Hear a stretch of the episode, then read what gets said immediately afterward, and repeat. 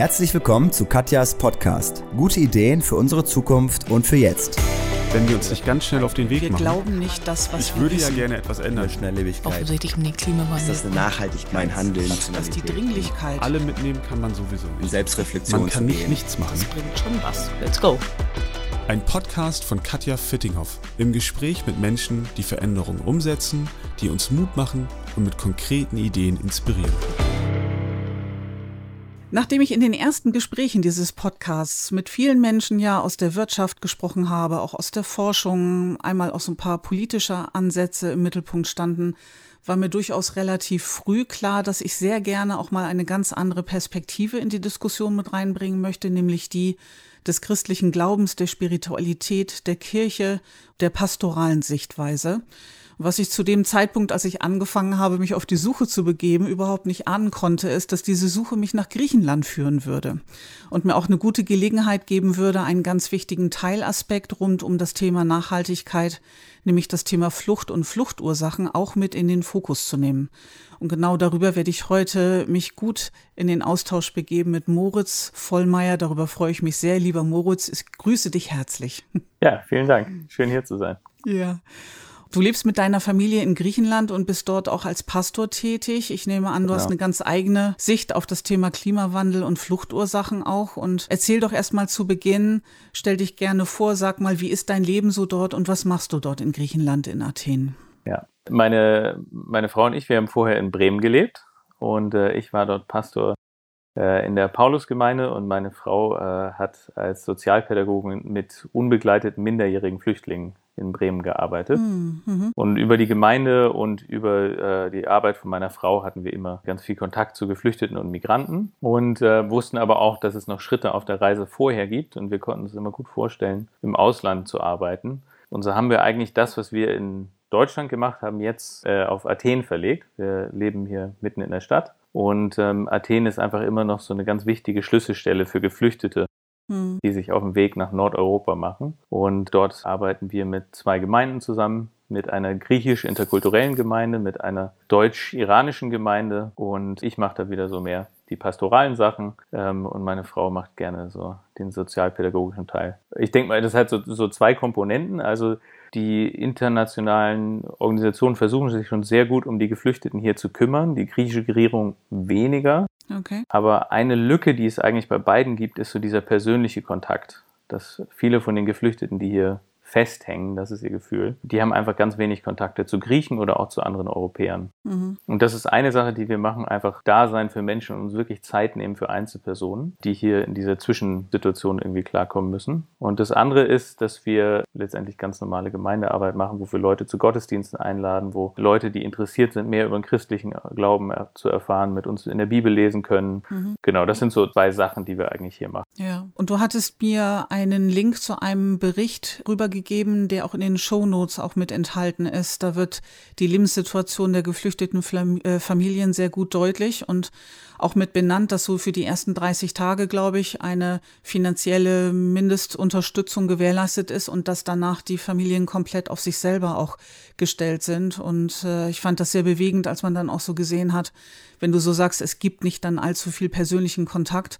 dass es dann so eine Ausgabestelle für Lebensmittel gab, die von Arbeitslosen auch äh, mit mh, auf den Weg gebracht wurde. Und das eben so deutlich wurde auch, dass das so einer der ganz wenigen sozialen Kontakte ist mit Bewohnern und Bewohnerinnen dann von Athen selber. Wie kommen denn die geflüchteten Familien dann zu euch? Also wie kriegen die das mit, dass es dieses Angebot des persönlichen Austausches auch gibt bei euch? Die, die sind unglaublich gut vernetzt. Die wissen eigentlich alle, was alles, was hier in Athen ist, das kennen die. Das können die auch untereinander erfragen. Die kennen sich auch viel besser aus als wir. Das merke ich immer wieder auch bei legalen Fragen. Mhm. Aber ähm, die wissen halt, dass es hier, die, sag ich mal, die öffentlichen Stellen gibt, äh, die internationale Flüchtlingsorganisation, die Regierungsstellen, dann gibt irgendwelche NGOs, die, sag ich mal, keinen religiösen Fokus haben und dann gibt es halt verschiedene christliche NGOs. Und die suchen sich dann auch immer gezielt das aus, was halt zu ihnen passt. Also das heißt eigentlich die ganzen Leute, die bei uns kommen und wir bieten Deutschkurse an für Leute, die weiterreisen. Wir machen Essensausgaben, Mhm. gerade im Winter auch, Kleiderausgaben. Aber wir merken schon, dass da eigentlich immer die Leute kommen, die gerade auch Interesse haben, Christen kennenzulernen. Also weil Ah, wenn sie das nicht wollen, haben sie ja noch andere Möglichkeiten, irgendwo hinzugehen. Weil, wie gesagt, das ist für viele Leute die allererste Station ihres Lebens in einem christlichen Land Mhm. und die sind ganz interessiert, mehr darüber hinaus zu finden. Mhm. Was ich ganz interessant finde, ist, dass in Deutschland hat man oft so gerade auch, äh, um Bleiberecht zu bekommen und so, dass sich so, sag ich mal, der Wunsch nach Asyl mit dem Interesse am Glauben dann vermischt und man auch nicht immer so weiß, was steht jetzt im Vordergrund. Mhm. Das erleben wir hier eigentlich kaum, weil Ah. man sich schwer durch den christlichen Glauben Vorteile erschleichen kann, weil wir den Leuten eigentlich nicht, das, was sie wollen, können wir ihnen nicht geben im Asylprozess. Deswegen Mhm. können die da relativ frei zu uns kommen, sag ich mal. Okay, okay.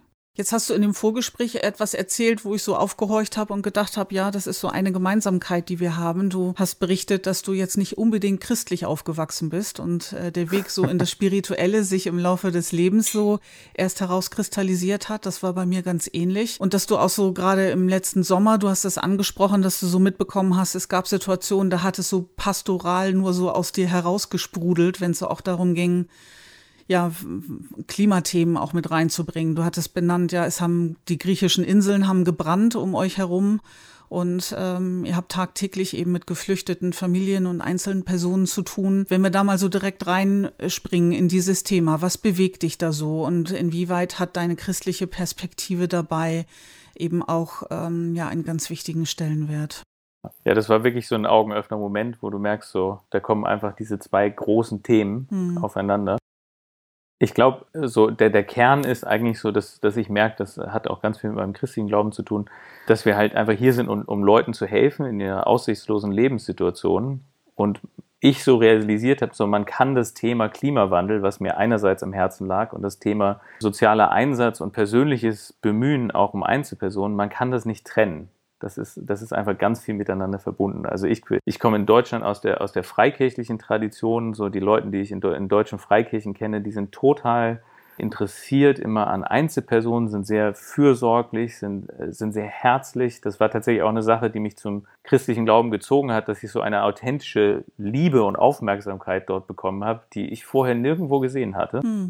Und was dann aber manchmal im Hintergrund stand, das ändert sich auch sehr in den letzten 20, 30 Jahren in den Freikirchen in Deutschland, ist so diese systemische Perspektive. Und äh, so, wenn ich mir halt äh, jetzt die Geflüchteten angucke, mit denen wir zu tun haben Mhm. und äh, die Regionen, aus denen die kommen, dann, dann ist natürlich klar irgendwie, wir können dieses Fluchtthema nicht, nicht, wir können nicht nur das angehen, sondern dahinter stehen halt diese extremen Klimaherausforderungen, die einfach das Thema Flucht nochmal in riesige Mengen vergrößern werden. Also das, was wir 2015, 16 erlebt haben, wenn wir jetzt mal 50, 100 Jahre in die Zukunft denken Mhm. und das, was uns da prognostiziert wird, dann war 2015 eine ganz entspannte Zeit in Deutschland Ja. und in Europa.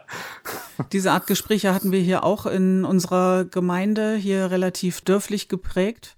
Und wo es dann auch so, dann war 15 mit der absolute Peak, wie bei vielen Gemeinden und Städten auch, ganz viele Familien und Personen aufzunehmen. Und dann so nach zwei, drei Jahren, als dann deutlich war, okay, das wird es jetzt erstmal gewesen sein, kann ich mich noch gut an Gespräche hier erinnern, dass einige von uns dann auch gesagt haben, Leute, äh, wundert euch nicht, das ist jetzt nicht zu Ende, sondern wenn man Mhm. sich eben die Großwetterlage anschaut, Stichwort systemisch, dann können wir an einer, an einer Hand abzählen, dass noch nichts ist im äh, Vergleich zu dem, was da eventuell noch auf uns zukommt.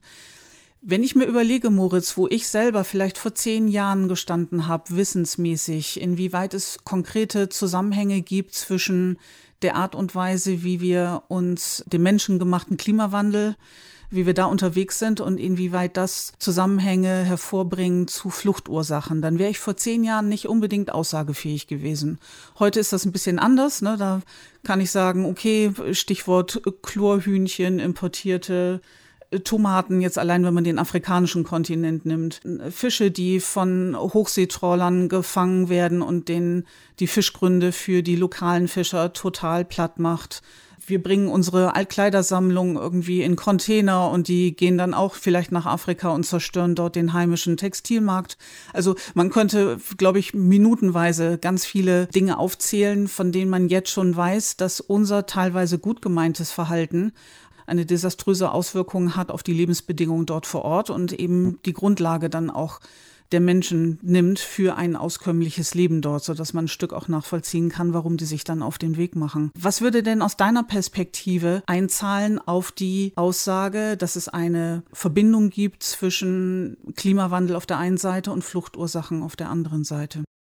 Ich glaube, also so, ja, da habe ich jetzt auch nichts Besonderes beizutragen. Das sind einfach genau die Punkte, die du genannt hast. Äh, die Regionen, die am härtesten getroffen werden von den Folgen äh, der Klimaveränderung, das sind oft Regionen, die, die sowieso schon, äh, schon schwierig dastehen, wo die Lebensbedingungen schwierig sind und wo es einfach nicht mehr möglich sein wird, sinnvoll zu leben. Und da müssen die Leute sich in andere Regionen aufmachen. Und ja, wir in Europa werden ja noch relativ glimpflich davonkommen. Und deswegen sind wir einfach eine sehr attraktive Region, wo Leute noch mehr sich hinbewegen werden. Hm.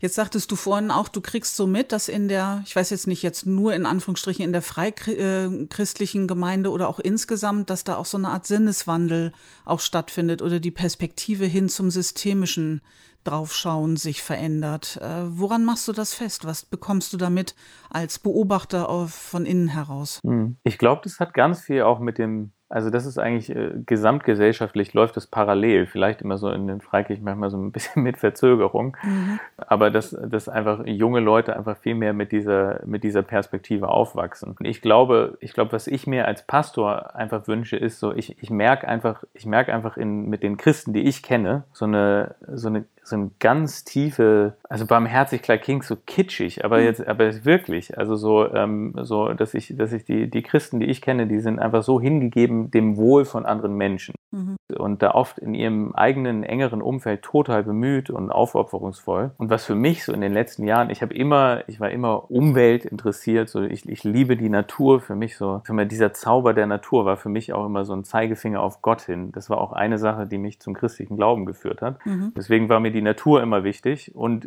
mir waren Menschen wichtig, aber so, ich glaube, es war so auch so im letzten Jahr oder in den letzten zwei Jahren, dass mir das nochmal richtig gewusst worden ist, die Dinge, die stehen nicht mehr, das sind nicht mehr zwei verschiedene Sachen. Ich kann, ich kann nicht sagen, mir ist soziale Gerechtigkeit ein Anliegen und mir ist es die Umwelt ein Anliegen und dann denkt man aber eher an, an die Tierwelt und an die, an die anderen Teile der Natur. Das sind nicht zwei verschiedene Sachen, sondern wenn mir die Menschen wichtig sind, dann muss ich dieses Thema Klimawandel angehen, weil ich kann die, so letztendlich, ich kann Menschen viel mehr lieben, wenn ich dieses Riesenproblem Klimawandel angehe, als wenn ich nur im Klein-Kleinen helfe. Mhm, mh. Wobei aber auf der praktischen Seite ich noch sehr, sehr am Ringen bin. Und ich auch, äh, ähm, du hattest einen Interviewpartner, der auch gesagt hat, er sieht überhaupt nicht, dass das auf den Konsumenten geschoben werden kann. Die Kundensouveränität, genau. Genau, weil das einfach viel zu viel, zu viel ist. Und mhm. die Tendenz habe ich auch. Aber dann ist für mich so die Frage, was ist denn für mich dann ein politisches Engagement, was wirklich einen Unterschied machen würde, was ich dann auch anderen an Herz, ans Herz legen kann, sich auch auf diese Weise politisch zu engagieren. Also ich merke, da bin ich noch nicht sicher, wenn ich sage, okay, es fühlt sich ja immer so gut an, wenn ich sage, okay, ich, ich habe jetzt Bio gekauft oder ich, äh, mhm. ich bringe jetzt immer meinen eigenen Plastikbecher mit, wenn ich, äh, oder noch besser, so ein anderes Stoff, wenn ich zum Kaffee to go mir hole mhm, oder was weiß mhm. ich. Und dann denken wir die ganze Zeit über solchen Kleinkram nach, der aber quasi keinen Unterschied macht. Mhm. Aber dann sage ich, okay, wenn das nicht der Weg ist, was ist denn der, der Weg, wie wir Leute zum Engagement aufrufen können?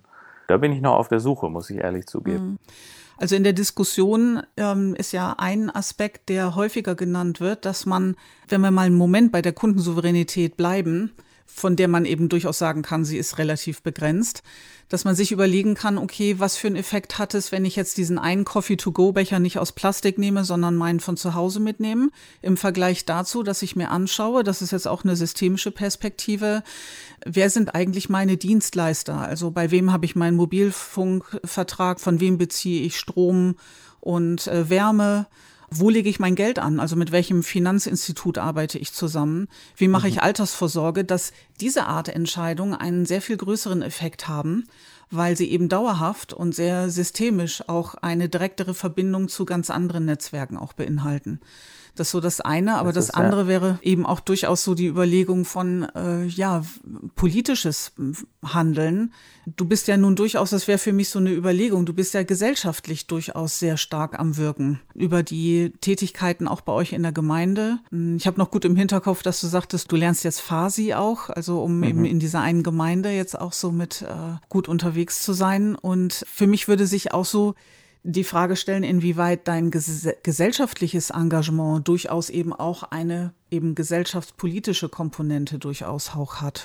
Also ich glaube, da hat man Pastor auf jeden Fall Einflussmöglichkeiten, immer auch noch durch Predigten. Und das ist das, was, was man so erzählt. Ähm, und ich habe einfach gemerkt, dass in den letzten Jahren, so, wir predigen in, in meiner Gemeinde immer so, dass eigentlich so ein, so ein 2000 Jahre alter Bibeltext oder 4000 Jahre manchmal sogar alter Bibeltext im Mittelpunkt steht und wir mhm. aber immer versuchen darauf zu hören und es zu übersetzen auf heute. Okay. Und ich merke, dass sich da mir einfach in den letzten Jahren immer sehr oft, sehr viel öfter das Thema Klima angeboten hat als eine Anwendung, um einfach diese, diese Zusammenhänge aufzuzeigen. Ich glaube, gerade auch so Themen, die du angesprochen hast, wie kann man wirkungsvoller noch nachhaltig leben, abgesehen jetzt kleinen, kleinen Konsum, sondern eben Geldanlage, ähm, wo bezieht man sein, sein, sein Zeug und so weiter. Ich finde aber den Punkt, ich bin ja jemand, der viel kommuniziert und wirbt auch in meinen Predigten und auch im persönlichen Gespräch, den Punkt finde ich wirklich ganz schwer zu vermitteln. Mhm weil das für viele Leute so, so unglaublich schwer zu fassen ist. Also mhm. ich glaube, diese Mechanismen greifbar zu machen, das ist schon eine, das ist eine Herausforderung. Würdest du da sagen, dass Kirche eine Aufgabe hat? Also ich versuche jetzt mal zu pointieren. Ja. Ähm, wir sind dabei, Gottes Schöpfung mit Füßen zu treten. Und der ja. IPCC-Mitersteller der Reports, der John Hutton, von dem du erzählt hast und mir auch äh, für die Shownotes Informationen gegeben hast. Das fand ich total spannend mitzukriegen. Während der ersten Berichterstattung war es immer noch so, dass es darum ging, die Welt wissen zu lassen, es ist tatsächlich menschengemacht, der Klimawandel. Und nachher ging es so von Jahr zu Jahr mehr dahin, deutlich zu machen, die Gefahr und die Dringlichkeit, in der wir sind, jetzt was unsere Handlungsnotwendigkeit anbelangt, wirklich klarer nachvollziehbar zu machen. Also das Rufen ist immer lauter geworden so dabei. Und wenn ich es richtig hm, gelesen habe, war es auch so, dass er irgendwann dann auch sagte, ja, das, was wir da tun mit Mutter Natur, kommt einer Sünde gleich. Also er selber auch eben als, äh, als ja. Gläubiger hat diese Verbindung, diese Brücke ja auch geschlagen. Wie siehst du das selber als, ich sage jetzt mal so, Mann des Glaubens? Äh, was machen wir da so mit Gottes Schöpfung und inwieweit hat Kirche da nicht auch die Aufgabe, mindestens ebenso ins Horn zu stoßen wie die Menschen, die diesen ja, Nachhaltigkeitsreport der Vereinten Nationen zur Bewertung von Wissenschaft im Klimazusammenhang so darzustellen. Also ich würde mich dem, der Meinung da, da anschließen. Ich glaube, zu sagen, dass das Sünde ist, wie wir mit, wie mit der Welt umgehen, für mich eigentlich gar kein Diskussionspunkt. Ich glaube, viele, viele Christen, auch wenn sie die Natur schätzen, ich glaube, die kriegt man viel mehr noch, wenn man, wenn man aufzeigt, welche Konsequenzen das fürs menschliche Leben hat. Also wenn man jetzt einfach mal Leuten aufzeigen kann, so, guck mal, die Art und Weise, wie wir gelebt haben in den letzten 100, 150 Jahren, die bedeutet, dass Hunderte von Kindern sterben werden. So, das bedeutet, dass Hunderte von Familien, äh, Tausende von, Hunderttausende Tausende von Familien in Armut leben werden, in der sie vorher nicht gelebt hätten. Ich glaube, wenn man Leuten nur sowas aufzeigen kann und, und letztendlich nur, damit wir ein konsumreicheres Leben haben können, einer, ich glaube, da hätte ich dann auch wenig Leute, die mir dann gegen diskutieren würden, nee, das ist keine Sünde, sondern da würden alle, alle gleich zustimmen. Ich glaube, den besonderen Beitrag, den die Kirche auch leisten kann, ist einfach so, äh, vielleicht, vielleicht das, also zwei Sachen. Ich glaube, letztendlich äh, haben, wir eine, haben wir eine Hoffnungsperspektive. Wir, wir, wir Christen, wir haben seit seit 2000 Jahren eine Hoffnung, die, ähm, die für viele total weltfremd scheint, aber wir haben eine Hoffnung, dass äh, am Ende der Zeit Gott irgendwann diese Welt komplett erneuern wird. Das ist, das ist Kern unseres Glaubens. Mhm. Ähm, und, und dass alles, was wir kaputt machen und was wir kaputt sind, ähm, dass das auch erneuert wird. Ähm, und ich glaube, das, ähm, das kann manchmal in dieser Hoffnungslosigkeit helfen. Und ich glaube aber, dass das jetzt nicht im, im Sinne, wie es dann manchmal aus der marxistischen Richtung vorgeworfen wird, Opiums fürs Volk ist, dass wir sagen so, okay, ähm, ja, dann brauchen wir gar nichts machen, dann können wir den Klimawandel ignorieren. Mhm, mhm. das wird eigentlich auch von, von Christen, so wie ich es kenne, manchmal nur so aus so manchen speziellen amerikanischen Gemeinden gemacht, aber in Europa ist das unter Christen nicht so verbreitet, diese, mhm. diese Denkweise. Sondern es ist vielmehr so, wenn, wenn Gott diese Welt liebt und wenn wenn er so sehr dieser Welt hingegeben ist, dass er nicht sagt, am Ende mache ich sie irgendwann platt und dann kommen wir alle in den Himmel, sondern am Ende mache ich diese Welt mal neu, mhm. weil ich sie so kostbar finde, dann inspiriert uns das als Christen umso mehr, uns schon jetzt mit dem gemein zu machen, was Gottes Herzensanliegen ist, was sein Wunsch ist. Und das ist, diese Welt aufblühen zu lassen. Mhm. Also wenn das die Quintessenz wäre oder die Schlussfolgerung, dann würde ich ja sagen, dann ist das eine, ein, ein guter Glaubenssatz oder eine gute Überzeugung sozusagen. Die Krux, finde ich, ist aber durchaus ja, wenn wir hoffen, dass Gott als getrennt von uns schon dafür sorgen wird, das wieder zu richten, was wir in unserem irdischen Dasein äh, gegen die Wand fahren dann äh, wäre für mich da durchaus mehr es eine Quelle zur Beunruhigung als zur Hoffnung. So, weil ähm, ja, ich, ich, ich verstehe das. Also es, es am Ende klingt es dann doch, als ob es uns zu sehr aus der Verantwortung nimmt und nicht vielleicht und, und dann mhm. eigentlich fast schon kontraproduktiv ist. Ich glaube, ich habe mal ein Buch über das, über das christliche Verständnis vom Ende der Welt gelesen, das hieß Hoffnung entgegen aller Hoffnung. Und ich glaube, dass äh, unabhängig von unserer Glaubensüberzeugnis, äh, dass eigentlich, wenn man sich jetzt ernsthaft mal den Realitäten der Klimaveränderung stellt, dann stehen wir eigentlich alle in dieser Situation, dass wir irgendwie hoffen müssen gegen die Hoffnung, weil wir einfach Dinge angestoßen haben, die wir nicht wieder heil machen können. Das heißt, wir, wir brauchen irgendwie eine Motivation weiterzumachen und weiter zu hoffen und dagegen anzukämpfen. Und ähm, mhm. ich würde sagen, jetzt speziell für Christen kann diese Hoffnung darauf, dass Gott am Ende das Heil macht, uns motivieren, nicht aufzugeben, sondern doch weiter zu kämpfen. Mhm, mhm. Okay. Ich wünsche mir das sehr, dass, dass dieses Klimathema auch in Gemeinden nicht mehr zentraler wird und auch so, wie ich, wie ich, wie ich eben gesagt habe, also in diesem wie soll man es sagen, also einfach dass die Christen, und damit habe ich jetzt ganz im engen Sinne die Christen, mit denen ich so zu tun habe, dass die noch mehr begreifen, dass eigentlich dieses Engagement, die noch stärkere Klimaveränderung zu stoppen, dass das sich 100% deckt mit allem, was sie glauben und fühlen. Also so, dass es kein, dass es kein Widerspruch ist, mhm. sondern dass, dass sie einfach merken so, ey, euch lieben doch Menschen, lieben Menschen am Herzen. Ja, genau. Und euch liegt doch, ihr habt doch verstanden, dass Gott die Welt gemacht hat. Ja, und ihr habt doch verstanden, dass Gott die Welt gut findet. Ja. Und ihr habt verstanden, dass Gott will, dass wir auf die Welt aufpassen. Ja, genau. Und guck mal, nur darum geht's. Mhm. Und ich glaube aber, das greifbar zu machen, ist halt die Herausforderung. Genau. Wir sind jetzt schon ja. so ein bisschen über der Zeit, aber ich wollte das Thema jetzt gerade irgendwie diesen letzten Punkt wollte ich jetzt nicht irgendwie so jetzt einfach übergehen und da uns die Zeit durchaus auch geben. Ja. Wenn wir so in die Zukunft schauen oder auch dahin schauen, ob es noch irgendetwas gibt, von dem du sagst, das ist dir ein Herzensanliegen, das möchtest du gerne platzieren hier im Podcast. Gibt es noch etwas, einen Aspekt, den du gerne hier benennen möchtest? Ja, also haben wir, haben wir vorher auch schon mal drüber gesprochen. Eine Sache, die mich als Christ auch viel beschäftigt, ist so die Frage, mit welcher Haltung gehe ich eigentlich an dieses äh, Thema Klimawandel ran? Mhm. So, also bei uns als Christen ist immer nicht nur wichtig, was man macht, sondern auch mit welcher Motivation man es macht. Mhm. Und da merke ich einfach, dass so in, im deutschen Umfeld, wo ich unterwegs jetzt gewesen bin, dass ich bei vielen Leuten gemerkt habe, so, ich sag mal, Engagement fürs Klima, es geht einerseits ums Klima, es geht aber andererseits auch ganz stark darum, äh, sich auf die eigene Schulter klopfen zu können, dass man ein guter ist. Okay, so Lifestyle, ne, sagtest du. Dass man auf der guten Seite der Menschheit ist. Also. Lifestyle-Entscheidungen. Mhm. Ähm, und das kann sowohl sein, wie man sich ernährt, als auch auf welcher Demo man als letztes war. Und ähm, ja, das ist, glaube ich, was, was ich einfach, was ich noch wichtig finde in dieser ganzen Diskussion, sich auch die Frage stellen, warum mache ich das? Geht es mir wirklich darum, dass ich, dass ich mich engagieren möchte für die Gesellschaft? Oder wie viel ist bei mir auch, das erlebe ich gerade auch bei jüngeren Leuten, so äh, nicht bei älteren Leuten, die sich fürs Klima engagieren,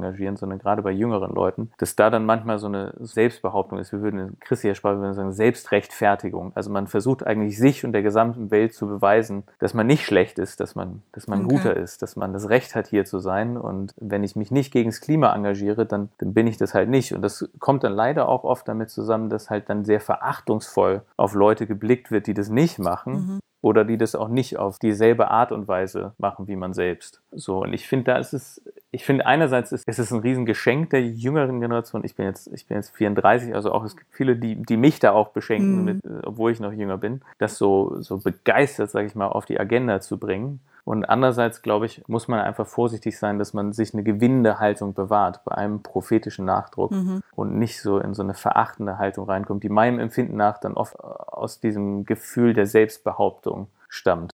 Naja, das wäre ein gutes Beispiel dafür, dass äh, so etwas wie ein Abwärtsvergleich, also ich muss jemanden erniedrigen, damit ich mich erhöhen kann, äh, nicht die beste aller Motive ist dafür, wenn man positive Veränderungen nach vorne bringen möchte. Genau, ne? ja, ja, genau. Ja. ja. Das nehmen wir gerne als Schlusswort, lieber Moritz. Und ähm, ähnlich wie bei vielen anderen Gesprächspartnern habe ich voll Lust, ungefähr in einem Jahr oder so nochmal anklopfen zu dürfen in Griechenland und mal so zu fragen, wie es dir so ergangen ist und wie es so bei euch aussieht. ja, wollen wir das mal machen? Ja, gerne. Ich danke dir herzlich. Ja, sehr gerne. Ja, vielen Dank für die Einladung.